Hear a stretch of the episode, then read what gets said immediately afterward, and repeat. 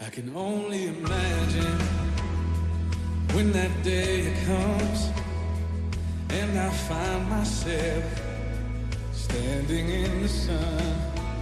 I can only imagine. Misioneros de Ciencia y Fe con Marta Sanz. Forever, forever worship you. I can only imagine, yeah.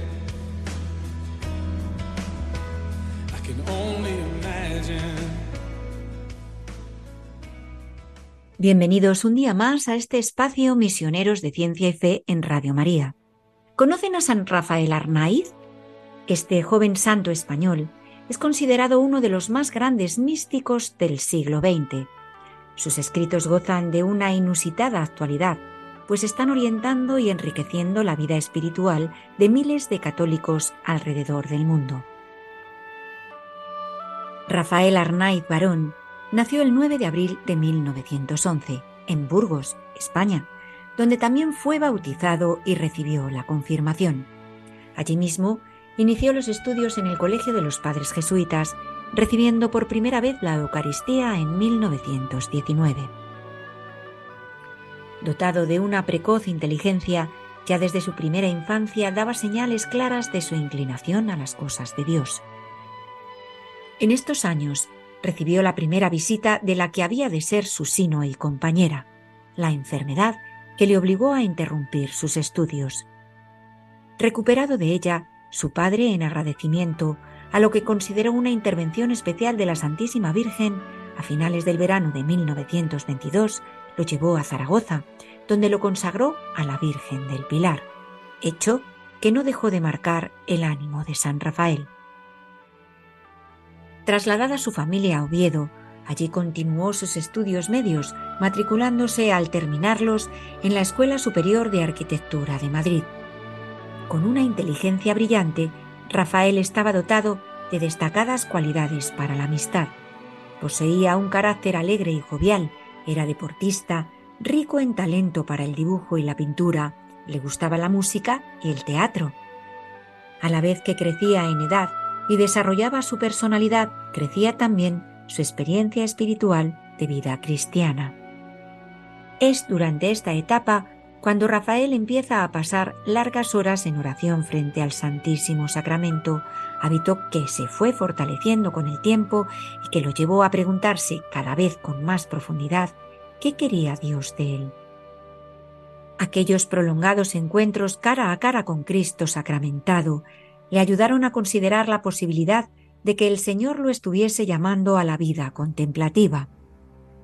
No obstante, su vocación de servicio lo impulsaría a realizar el servicio militar.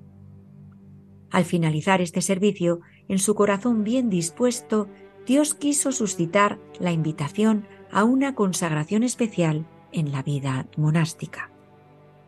Habiendo tomado contacto con el monasterio cisterciense de San Isidro de Dueñas, su trapa, se sintió fuertemente atraído por lo que vio en el lugar que correspondía con sus deseos íntimos. Allí ingresó el 16 de enero de 1934. En los días posteriores a su ingreso al monasterio, Rafael escribió, Suspiro todo el día por Cristo. El monasterio va a ser para mí dos cosas.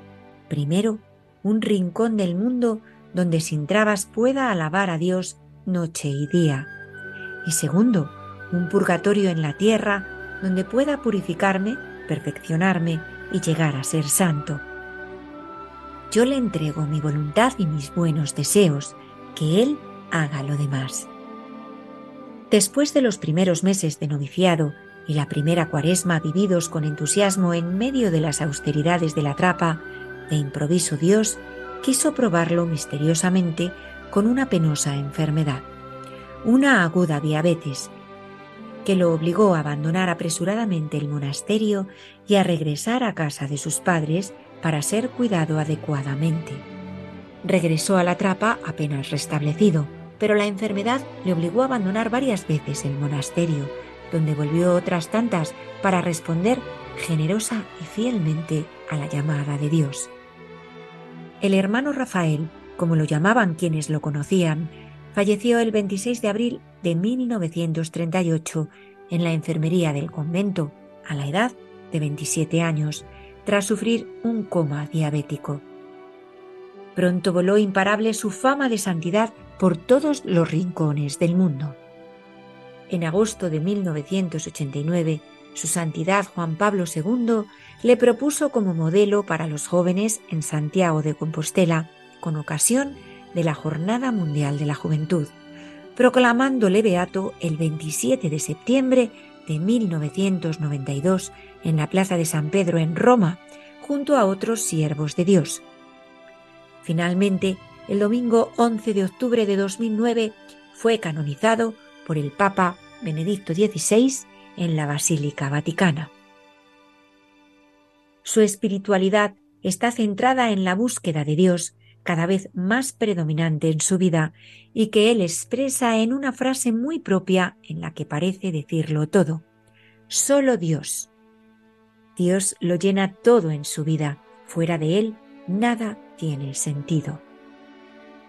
Se santificó en la gozosa y heroica fidelidad a su vocación, en la aceptación amorosa de los planes de Dios y del misterio de la cruz, en la búsqueda apasionada del rostro de Dios, le fascinaba la contemplación de lo absoluto.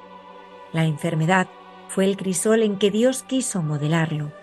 A través de ella, Rafael descubrió el camino de la cruz que Dios le ofrecía como única alternativa. En la cruz descubrió su tesoro, su descanso. En ella descubrió que estaba Dios y no la cambiaría por nada ni por nadie, como él decía. El hermano Rafael tenía una filial devoción y amor entrañable a la Virgen María. La señora, como le gustaba llamarla, ocupa un lugar central en su camino hacia Dios. De ella recibe ayuda, luz, consuelo y con ella mantiene unas relaciones llenas de confianza, sencillez y ternura. Sus escritos, que él nunca hizo para ser publicados, han sido recogidos en el libro titulado Obras completas. Los monjes trapenses del monasterio San Isidro de Dueñas, sus hermanos, acaban de poner en marcha la página web de San Rafael Arnaiz, www.sanrafaelarnaiz.es. El hermano trapense Joaquín López, responsable del secretariado y autor principal de este proyecto, nos relata brevemente un resumen de su contenido. Hermano Joaquín, gracias por acompañarnos en Misioneros de Ciencia y Fe. Es un placer para mí. Esta nueva iniciativa va a acercar a millones de personas a este gran santo español del siglo XX. ¿Cómo surgió el proyecto, hermano? Bueno, en realidad eh, llevábamos ya tiempo pensando en, en hacer algo nuevo, ¿no? Desde justamente este año se han cumplido 60 años que se había iniciado el, lo que se ha venido haciendo, llamando, perdón, el boletín del hermano Rafael.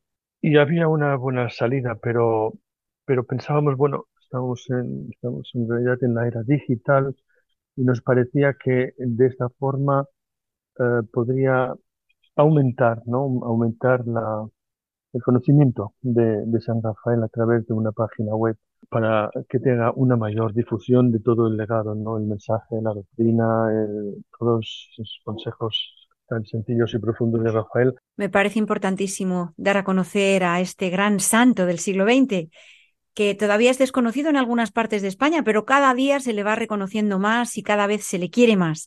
Hay numerosos fieles que desean conocer más de cerca, más de cerca a este hermano, a este gran santo, especialmente jóvenes con sed de acercarse a Jesús a través de la espiritualidad de este santo. ¿Qué pueden ya ver en esta página web? Una biografía con datos, una cronología de Rafael. Habrá también, hemos hecho una, un menú de 12 pestañas. También entonces estaría la homilía de la abad para la fiesta de San Rafael, con algunas fotos, textos litúrgicos también. Los textos litúrgicos para la misa pueden interesar.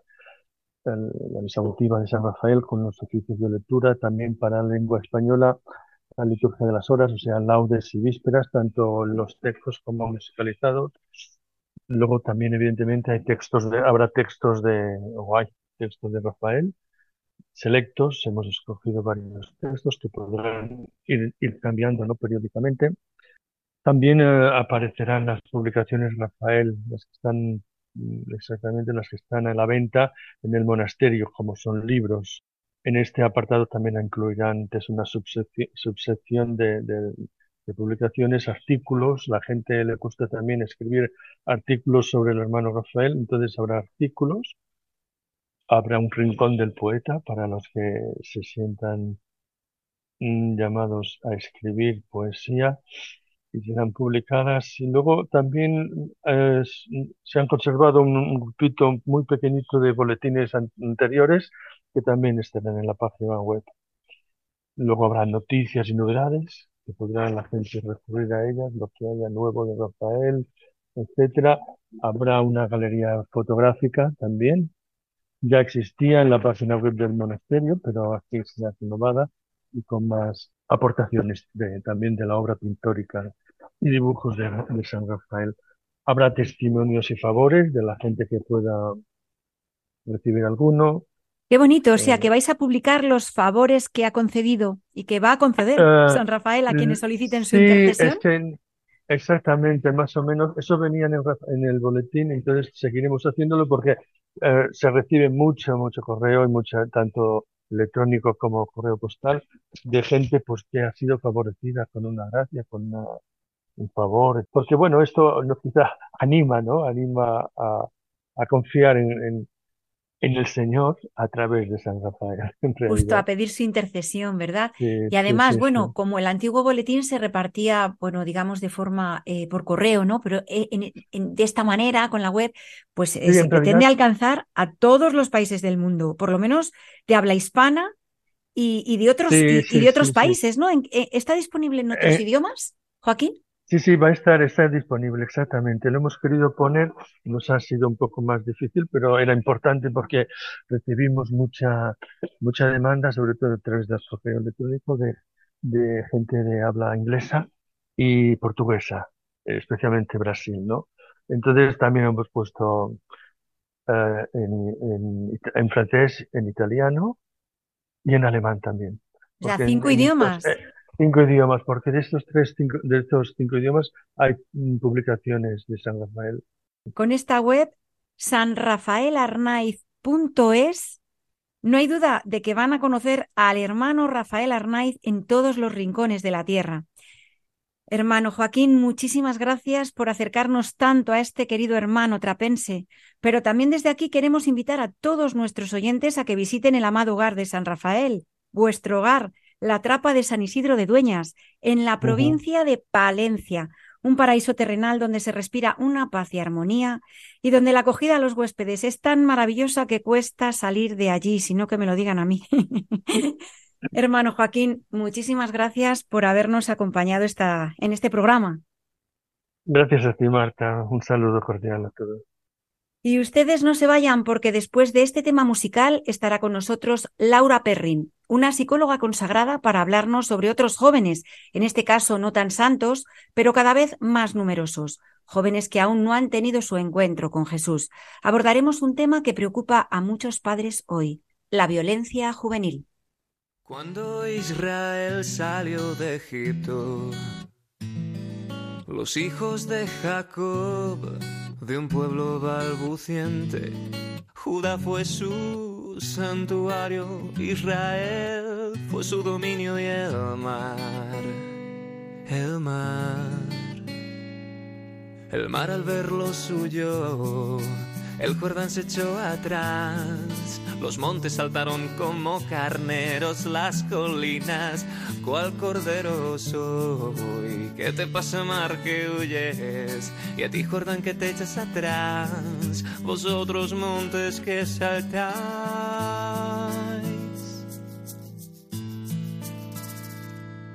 Cuando Israel salió de Egipto, los hijos de Jacob, de un pueblo balbuciente. Judá fue su santuario, Israel fue su dominio y el mar, el mar.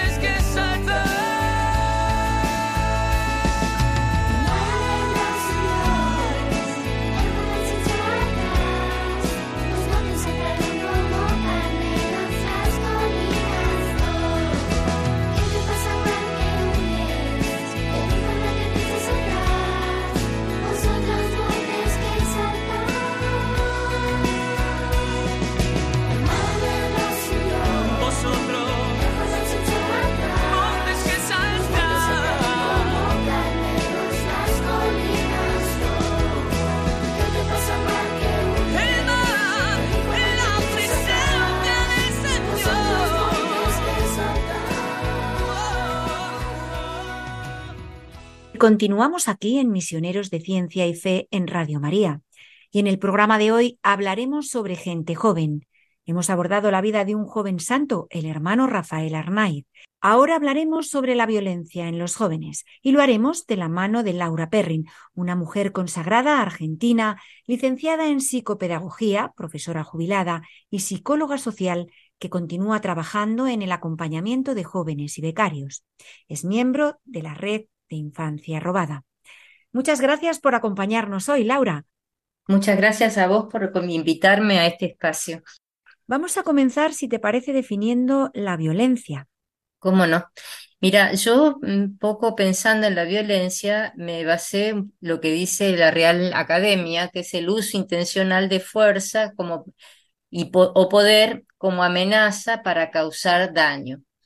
Y me quedé reflexionando sobre esto y yo le agregaría algunas cosas. Eh, toda violencia significa la fuerza que provoca en un grupo, en una persona, en una sociedad, aquello que le impide desarrollarse como ser humano. Entonces, los grados de violencia son múltiples, no solamente la violencia explícita que uno puede ver y distinguir mientras está, sino aquella que va eh, horadando el corazón del ser humano por esta incapacidad y que llena de frustración ante la imposibilidad de desarrollarse en todo su potencial. Quizás es una cosa aparentemente mucho más amplia, pero yo creo que como toda cosa que uno aborda desde la persona o desde las sociedades, es muy compleja. Y pensando esto, decía, bueno, eh, los jóvenes en realidad son como, el, igual que los niños, son como el elemento más débil de los niños y en los jóvenes es el detonante donde nosotros podemos como adultos mirar qué es lo que nos está pasando como sociedad. La violencia de los jóvenes para mí tiene mucho que ver con lo que nosotros hemos construido y estamos construyendo en la propuesta social. Una propuesta que cada vez más saca al, al ser humano de su capacidad de humanidad. Entonces, cuando no se propone algunas cosas como el valor a la vida, banalizándola, la falta de sentido y propósito para la existencia, la ausencia de un para qué, las propuestas espirituales que no existen, y no estoy hablando solo desde la postura nuestra, que tenemos una fe cristiana, eh, donde Jesús es nuestro norte, nuestro querer, nuestro hacer, nuestro motor, sino cualquier espiritualidad en cuanto al deseo de descubrir esos valores que nos humanizan, como es la austeridad, la renuncia, la entrega, la fidelidad, la coherencia, el respeto. Yo miro nuestra sociedad, las propuestas que hacemos a través de este, las eh, imágenes, a través de em, las propagandas, y la verdad que digo, ¿cómo estos jóvenes no van a crecer con una frustración permanente donde no se les está dando los elementos esenciales de ser humano? ¿Y cuál es el, para mí el, lo propio del ser humano? Justamente esto, ¿no? El tener un propósito existencial, el saber para qué vivimos, el tener un norte hacia cuál ordenar nuestra vida. Y una, vamos, difícil de profundizar ahora mismo para ellos, ¿no? Los jóvenes se quedan en lo muy. Muy difícil. Pero si te parece, vamos a ir desgranando todo esto pasito a paso, porque vamos a ir ampliando cada, cada punto de lo que nos estás anticipando ya a lo largo del programa. Dale. El número de delitos cometidos por menores de edad ha ascendido de forma alarmante desde 2013. Así lo establece el último informe del Instituto Nacional de Estadística del Registro Central de Sentencias de Responsabilidad Penal de los Menores. La cifra récord se alcanzó en 2021, cuando se registraron 609 delitos sexuales de menores frente a los 477 identificados en el año anterior. Ante los datos, los expertos consultados indican que el número de condenados en adolescentes se debe, por un lado, a que las chicas tengan una mayor conciencia y denuncien los casos, pero por otro también debido a la gran facilidad para acceder, por ejemplo, a la pornografía. Esta se convierte en la referencia en torno a las relaciones sexuales hoy en día. La violencia juvenil puede ser ejercida por jóvenes de forma aislada o desarrollarse por parte de grupos de chicos que se unen con el objetivo de participar en actividades violentas. Laura, estadísticamente, ¿la violencia juvenil tiene una mayor incidencia en algún grupo específico? Yo creo que no. En este momento eh, vamos viendo que son distintas expresiones de eh, la violencia. Hace poco hemos tenido un caso de eh, un grupo de chicos golpeó a otro y terminaron matándolo. Este, entonces, a ver, los jóvenes están, yo no, no quiero culpabilizarlos, sino que miro más cómo somos nosotros como sociedad frente a esta situación. El tema de la pornografía es tan absolutamente inmanejable, eh, que yo digo, a nosotros los adultos nos asombra y no lo podemos manejar. Y los, los jóvenes se han ido criando con esto. Los chicos actualmente, a partir de los 8 o 9 años, cuando evolutivamente no tienen capacidad de manejar estas situaciones, son eh, presentados frente a esta, a esta realidad. Entonces yo digo, ¿Cómo no va a haber violencia en un joven cuando está recibiendo estímulos que no puede manejar porque no tiene la, el desarrollo ni los elementos evolutivos, ni psicológicos, ni capacidad para hacerlo? Fíjate, Marta, esto nosotros venimos creándolo y permitiéndolo hace muchos años. Hemos ido, si nosotros nos volvemos hacia atrás, podemos ir viendo que nuestras sociedades han ido naturalizando ciertas situaciones que no son naturales, ni son comunes, ni son deseables para la humanidad. La banalización de nuestro ser humano es tan absoluta. Por ejemplo, ¿qué es lo que propone en los medios sociales?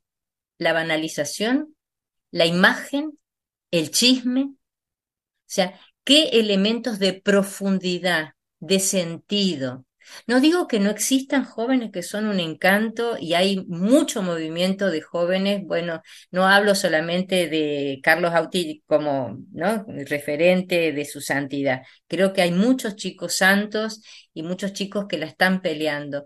Pero no Afortunadamente, ¿verdad? Afortunadamente. Afortunadamente. Ahora, para mí es una responsabilidad de nosotros los adultos porque indudablemente no hemos tenido la convicción en nuestra existencia de aquellas cosas que se nos enseñaron para poder transmitirlas, no solo con la palabra, sino también con el testimonio. Por eso, este, yo, lejos de sorprenderme, los vivo como un desafío. No me quedo en el fastidio, en el dolor o en este, el asombro en forma negativa, sino que lo vivo como un desafío. Es verdad que los jóvenes eh, viven la violencia como un modo de vinculación. Y esto es una cosa que la misma sociedad ha promovido y promueve. Efectivamente, La, fal- efectivamente. la falta de respeto por la propia vida. Y por, por supuesto, si yo no respeto mi vida, no respeto la del otro. Es decir, Sí, el riesgo, este, la banalización en los vínculos. A mí me asombra, por ejemplo, eh, y gracias a Dios no me, no me acostumbro y no me quiero acostumbrar, ver que con naturalidad muchos y en los medios de comunicación ven que las niñas a los 11 años o 10 años ya inician sus este, relaciones eh, sexuales, cuando Ojo, la psicología nos enseña que las etapas evolutivas tienen un proceso y cada etapa requiere de cuidados, de desarrollo, de maduración.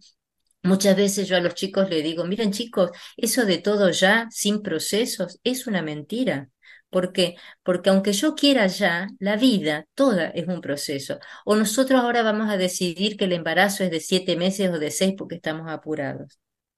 Entonces, cada vez nos vamos a- separando más de la riqueza de valorar lo que es la construcción en proceso de las realidades, ya sea del vínculo, ya sea de nuestra propia relación, de nuestra propia historia. Todo es inmediato, todo es ya. sí, Además, además las redes sociales también in- incluyen las nuevas tecnologías, han nacido inmersos en unas nuevas tecnologías que les por proporcionan lo supuesto, inmediato ya, o sea, con un clic de dedo ya lo tienen todo. La paciencia no se ejercita actualmente entre los jóvenes, es. Nada, no es un valor la paciencia, no es un valor el proceso, no es un valor la construcción, no es un valor la demora. Cierto. Las conductas agresivas y desafiantes están entre los problemas más habituales de niños y adolescentes. Bueno, Sí, sobre yo, todo los que son derivados a las consultas psicológicas, ¿verdad? por, Los, por supuesto, por los supuesto varones, sí. Sí, lo- los chicos, los varones, muestran habitualmente una mayor frecuencia en los comportamientos agresivos, ¿no? que las niñas. Según todos los estudios, eh, la edad de inicio de los problemas es un factor importante. Cuando empiezan en eh, la adolescencia, que es lo más habitual, es menos probable que se mantengan en la edad adulta. Sin embargo, la persistencia y gravedad de las conductas antisociales parece tener que ver con un inicio en la infancia o ir asociado a otros problemas. Vamos a ver, a desgranar ex- esto. A ver, Laura, exactamente, si existe, exactamente. existe un perfil determinado de jóvenes violentos. Mira, yo creo que nuestras personalidades y la estructura psicológica de cada uno eh, se va desarrollando por el potencial y también por el- la educación y el acompañamiento. Entonces, dejemos de lado los que son extremos, como son los sociópatas o psicópatas. Estoy hablando de una estructura psicológica de una persona común, eh, normal, no extrema. El tema es que toda persona para poder crecer como más armónicamente necesita de una contención y de un acompañamiento. Esto significa de una persona o de un grupo que lo mire, lo descubra, lo acompañe y le ponga límites. Porque el amor, realmente el amor, no el afecto, la sensiblería. El amor yo lo entiendo como la capacidad de poner límites para que la persona pueda crecer en la demora y tener resistencia frente a la frustración. En este momento, con las, algunas líneas psicológicas, no todas por suerte, eh, es dejar a la libertad, eh, escuchar lo que quieren, eh, no poner límites, no indicar, no que los padres no contengan, no acompañen, no limiten. Y para mí es uno de los grandes errores. Una persona no puede crecer si no es acompañada, sostenida, y esto significa ponerle límites, sino cómo aprende la disciplina. No una disciplina externa, sino una disciplina interna de orden.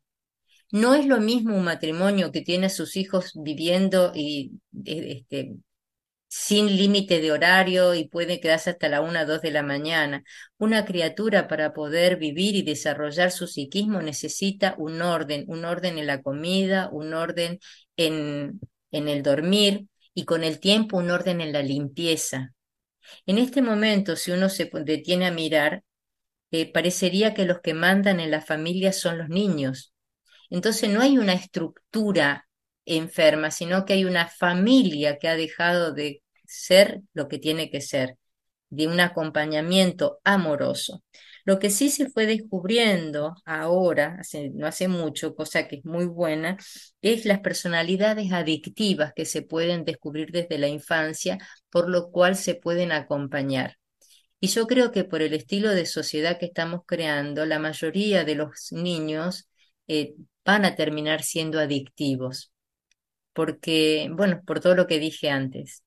¿no? decir, qué complicado, sí, sí, es muy complicada. Es, una red Cuando no hay una familia, la familia, la sociedad, es nada, es, es, e, Exacto, cuando eh, una sociedad no promueve determinados elementos que hacen a la socialización, o sea, ¿qué significa socializarnos? Significa poder descubrir mi propia realidad y entrar en relación con un otro o con unos otros donde yo tengo que llegar a convenios y acuerdos para la convivencia. Yo no estoy por encima de los demás, ni los demás encima mío, sino que juntos tenemos que ir creando y así nacieron las reglas. Yo muchas veces le digo a los chicos concretamente, ¿por qué existen las reglas de tránsito? Para que no nos choquemos, para que no estemos en la ley de la selva. O sea, hablar de una sociedad significa ingresar en un código o en varios códigos de respeto, de escucha, de acuerdos, ¿eh? decir, y esto lo vamos rompiendo. Eh, claro, como los vínculos, ¿no? Que los vínculos son importantes desde la infancia, que lo vamos a ver ahora también. Exactamente. Pero antes, sí que me gustaría tocar un poco el tema de los factores o las causas que pueda desarrollarse dentro de un joven violento, ¿no? Si hay alguna específica, aparte de problemas sociales o familiares, em, alguna algún tipo de, forma de ser, autoestima pobre o algún tipo de inferioridad. Lo que pasa es que todo eso que estás diciendo, la autoestima, este, el, tener la capacidad de demora este, y frente a la frustración, todo eso hacen a los elementos que después van a dar cuenta de un tipo de persona o no. Si querés, eh, podemos ir charlando de a poquito esto, pero por ejemplo, eh, volvemos al foco inicial. Cuando nosotros hablamos de familia, y acá eh, nosotros en, lo que deseamos y pensamos como católicas es una familia de papá y mamá. Sin embargo, psicológicamente, la familia constituye el grupo de contención que acompaña el crecimiento y amorosamente pone límites y ayuda a crecer. El tema actualmente es que la sociedad promueve valores que para nosotros son disvalores. ¿Y por qué digo para nosotros?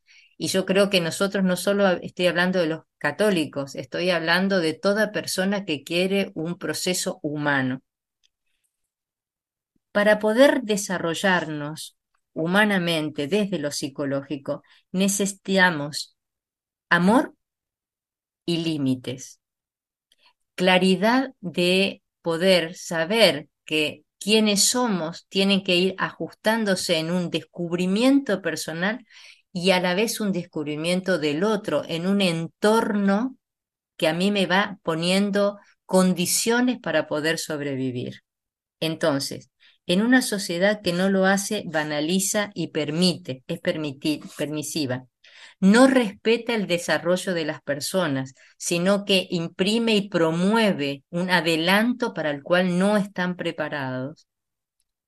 Vos imaginate que una persona que está creciendo sin contención, sin acompañamiento, sin que nadie le ponga límite, sin que eh, le digan hasta acá, es esa persona crece básicamente interiormente cual si fuese un salvaje, pero con toda la tecnología y la De forma anárquica y además con muchas, muchas armas muy poderosas en sus manos. Exactamente. es el peligro para mal usarlas. Este es el gran peligro.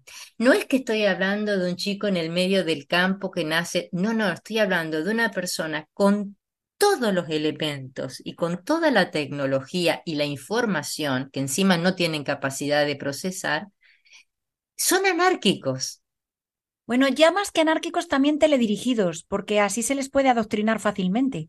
Por supuesto, anárquico para nosotros, pero exactamente, ese es el problema porque hay un cambio cultural muy profundo y que yo veo el mal presente, donde se va eh, banalizando lo que quiere decir eh, trabajando y incentivando lo más superficial del ser humano, sin permitir que la persona ahonde en sí mismo. Es decir, en este momento aún los adultos están tan preocupados y a veces tan exigidos por los problemas sociales, económicos, están tan exigidos que no tienen tiempo de interioridad de meditación, de contemplación. Y no estoy hablando solo de una contemplación religiosa, que es la que nosotros promovería, sino un encontrarse consigo mismo y poder conectarse con lo más profundo. No, es decir, es todo es show off, ¿no? Es Mejor decir, todo para afuera. Jesús, ¿no? Mejor conectarse con Cristo. Exacto. y que lo más profundo de nosotros mismos yo creo que es Jesús. O sea, una persona, es decir, más allá de que la persona, una vez me preguntaron, Laura, para vos, ¿cuál es la diferencia entre un creyente y un creyente? Para mí la diferencia es que uno tiene conciencia de quién es Dios y el otro no. Porque si yo creo como católica que Dios nos sostiene en la vida porque Él es la vida, la diferencia entre el creyente y no creyente es que uno tiene conciencia y el otro no uno vive de acuerdo a la conciencia o por lo menos lo desea y el otro no tiene absoluta conciencia, por eso es tan importante ayudar a que todos crezcamos en una conciencia de humanidad. Porque lo más el Evangelio, ¿verdad? Claro. Exacto. Lo más profundo del ser humano es Dios mismo, que es el hacedor. Eso es. Me gustaría ahora, Laura, resaltar las relaciones tempranas, los vínculos de la madre con el bebé y después, pues también resaltar un poco los vínculos de la familia con el niño en la etapa infantil, lo importante que es esto. Es fundamental, es fundamental. El tiempo que uno le dedica a la crianza del hijo es un tiempo eh, de riqueza y de este, ineludible, te diría yo.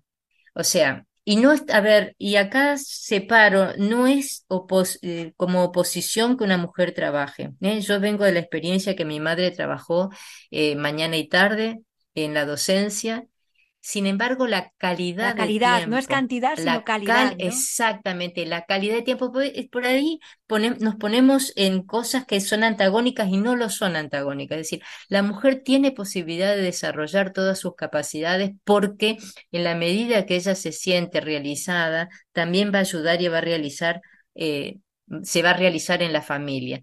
El tiempo es Muchas veces así crudamente les digo, si uno no tiene vocación de madre, no tenga hijos, porque la maternidad significa un parte de mi desarrollo humano. Y eso es una elección que el Señor nos permite tenerla. Es decir, yo puedo ser madre, profesional, esposa, hija, porque esa capacidad la tengo como potencial humano que me ha sido dada. Y si yo la quiero desarrollar, la puedo desarrollar. Ahora, una cosa es ser profesional y vivirlo antagónicamente como madre, porque una me tira de otra. Es verdad que muchas mujeres eligen una cosa y priorizan por necesidad, por tiempos. Esas son opciones. Pero también conozco muchas mujeres que pueden convivir con ambas cosas dedicándole el tiempo necesario en cuanto a calidad a ambas realidades. Que también se aprende, es decir, que habrá embarazos no deseados, pero que a la mujer se le puede ayudar, acompañar y asesorar. No, pues para que sea muy querido ese niño y pueda llegar efectivamente. Sí. Además, a ver, cuando una mujer eh, no desea el, el embarazo. Hay tantas posibilidades. Mira, yo muchas veces pienso también como cristiana, cuando rezamos el Padre Nuestro y decimos que somos todos hermanos, muchas veces el, el hijo no deseado puede ser el hijo deseado y esperado de otro. Este, y ciertamente yo creo que eh, la vida en sí misma es un regalo y para mí es un desafío acompañar los procesos de las jóvenes embarazadas, aun aquellos que no quisieron y no lo desearon, porque la vida en sí misma es un regalo. Precioso, eh, Laura. Vamos a reflexionar sobre lo que nos acaba de decir Laura con esta preciosa pieza musical.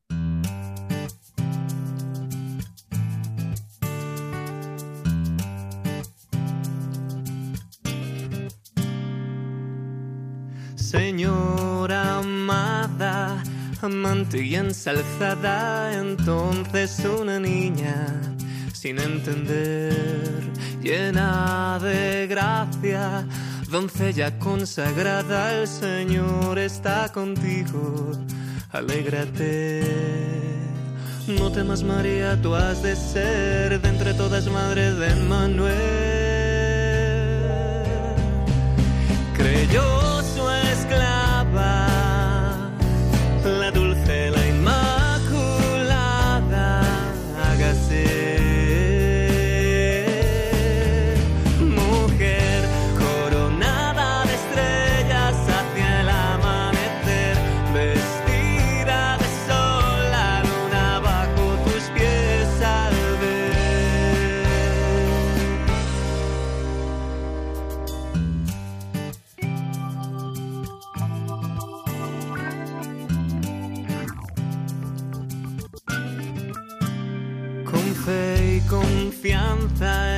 Corazón guardabas todas esas cosas que hablaban de una espada en tu alma. Oh, Señor, les falta vino, haced lo que los diga, tomad, comer. De la madre al discípulo fiel, todos mis hermanos nueva ley.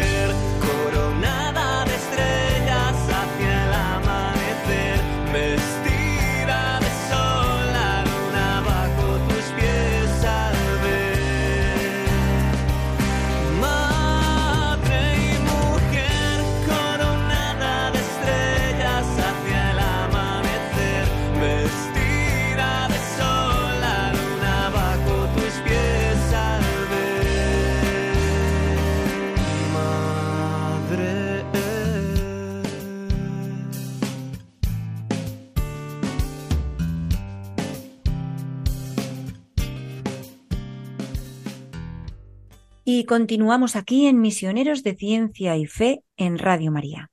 Y lo hacemos de la mano de Laura Perrin, psicóloga, psicopedagoga, una mujer argentina consagrada que tiene muchas cosas que contarnos, especialmente hoy sobre la violencia juvenil.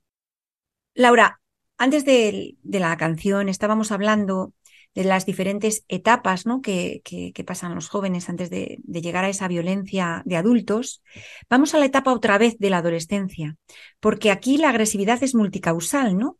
Para comprender lo que estábamos hablando antes, al adolescente violento, hay que tener en cuenta el área cognitiva, emocional, conductual, social, es lo que nos has dicho, es un poco resumen, familiar, social.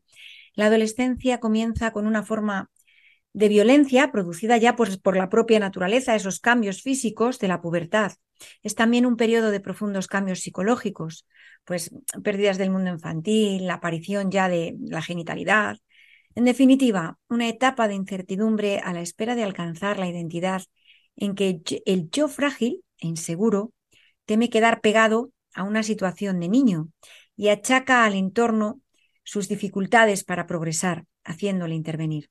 Ataca buscando unos límites externos que lo contengan. Como hablábamos antes, actualmente hay muy, mucha falta de límites, ¿no? ¿Cómo podemos ayudar? Vamos a dar ahora unas pequeñas claves o directrices para poner esos límites, ¿no? Sobre todo en esta etapa tan complicada de la adolescencia. Perfecto. Yo eh, me he dedicado a, eh, especialmente a adolescentes porque para mí más que la, una etapa complicada es una etapa de crecimiento, de crisis y de po- posibilidades. Es una etapa de desafíos para ellos y para nosotros. Pero si ellos tienen, a ver, primero tenemos que ser adultos. Eh, ¿qué quiero decir con esto? Cuando yo me relaciono con un eh, adolescente, eh, el adulto soy yo, que tiene las cosas más claras, que sabe hacia dónde va, que tiene valores, que ha decidido y ha elegido una postura existencial, que tiene una cierta, un cierto orden o una cierta disciplina y armonía. El problema es cuando eh, un joven ya sea en la casa o en los colegios o en, cualquier lugar, se y sobre todo en la sociedad, se encuentra con un grupo adolescenti- adolescentizado, o sea, padres que no son adultos, sino que son adolescentes, que compiten con ellos. Este, y que tienen tantas crisis, tantas inseguridades e incertidumbres como los jóvenes. Yo muchas veces le digo a los chicos, miren, no se hagan problema por todas las crisis que tienen, porque es muy bueno, es muy saludable y lo tienen que vivir ahora para no ser unos adultos mediocres o no llegar nunca a la adultez. El tema no es la adolescencia, sino cuál es el entorno en que estos adolescentes están viviendo, cuál es la situación actual en general una sociedad que con las leyes que están implementando lo que re- eh, hacen es favorecer la inmadurez.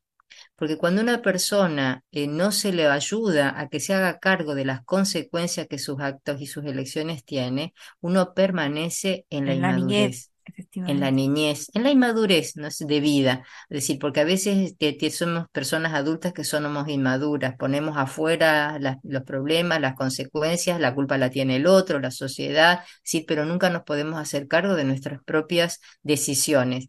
Cada decisión y cada elección tiene un costo, tiene una renuncia y tiene una consecuencia. Cuando las leyes de un país lo que están haciendo es promoviendo la inmadurez permanente porque no invitan a que se hagan cargo y estamos mal, porque entonces una familia tiene que ir en contracultura tanto de las leyes y de la sociedad para poder eh, acompañar debidamente el crecimiento y la maduración de esos jóvenes que están en una época que tienen que hacer así. O sea, a mí me fascinaba escuchar los reclamos, los enojos de los, de, este, los De los adolescentes. adolescentes. El tema, el tema, porque es lo que, como la palabra lo dice, adolecen, pero yo no puedo estar en esa misma postura. Entonces, cuando yo estoy incentivando a que las personas tengan experiencias que superan la capacidad y la posibilidad, estoy disgregando al ser humano para incentivar solo una parte, que La es la parte más básica claro, la, la, una, una parte más eh, animal, te diría, ¿eh? Que es, yo no puedo decir al aire lo que le digo, le decía a mis alumnos, pero me las entendían perfectamente. Este, decir, poner, decir las cosas por su nombre, ¿no? Decir, y yo no tener miedo ni vergüenza de decir lo que creo que es. Y entonces ahora, ¿qué pasa? Los papás, los colegios, eh, no se puede ser políticamente incorrecto, entonces de determinadas cosas no se habla. Miren, yo creo esto, ¿no? Es decir, en la medida que nosotros como sociedad, como familias, como grupos humanos, no nos demos cuenta de la responsabilidad que tenemos con nuestras acciones, con nuestros testimonios, de lo que estamos creando, no podemos derivar en los jóvenes que están viviendo una etapa de incertidumbre porque es la etapa que les toca vivir cuando no tienen contención ni acompañamiento ni norte seguro. Justamente el hecho que mis, mis hijos discutan y se enojen conmigo está muy bien porque quieren decir que ellos en su evolución y en su búsqueda están buscando y encuentran una referencia que los hace entrar en contradicción y en pensamiento. Ahora, si nosotros acompañamos la locura de la incertidumbre, del no saber hacia dónde vamos y de disfrutar y de todo lo más básico del ser humano, pero sin capacidad de ahondar, bueno, cada vez vamos a ir peor. Y eso es una corresponsabilidad. Laura, se nos ha terminado el tiempo. Qué pena porque está siendo una entrevista preciosa y me gustará volver a tenerte en, este programa más adelante, si te parece. Cuando quieras, temas con muchísimo de adolescencia, porque nos hace mucha falta escuchar a personas que trabajan tanto con los adolescentes y sobre todo especialistas como tú.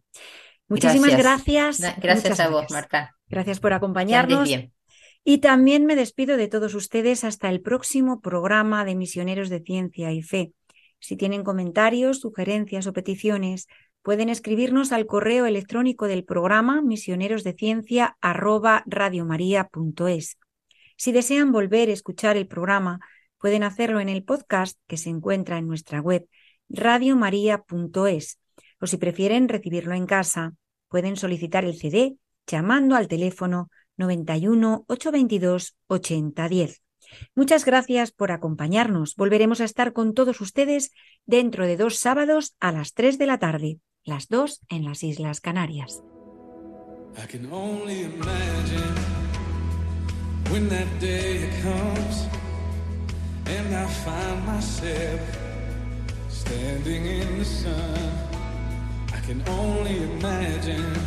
Misioneros de Ciencia y Fe, un programa dirigido por Marta Sanz.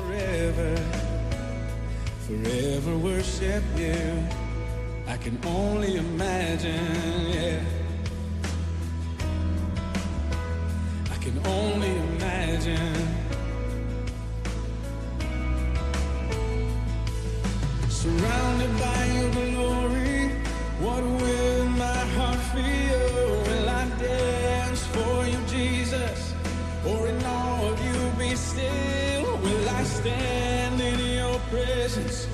to my knees, or will I fall? Will I sing?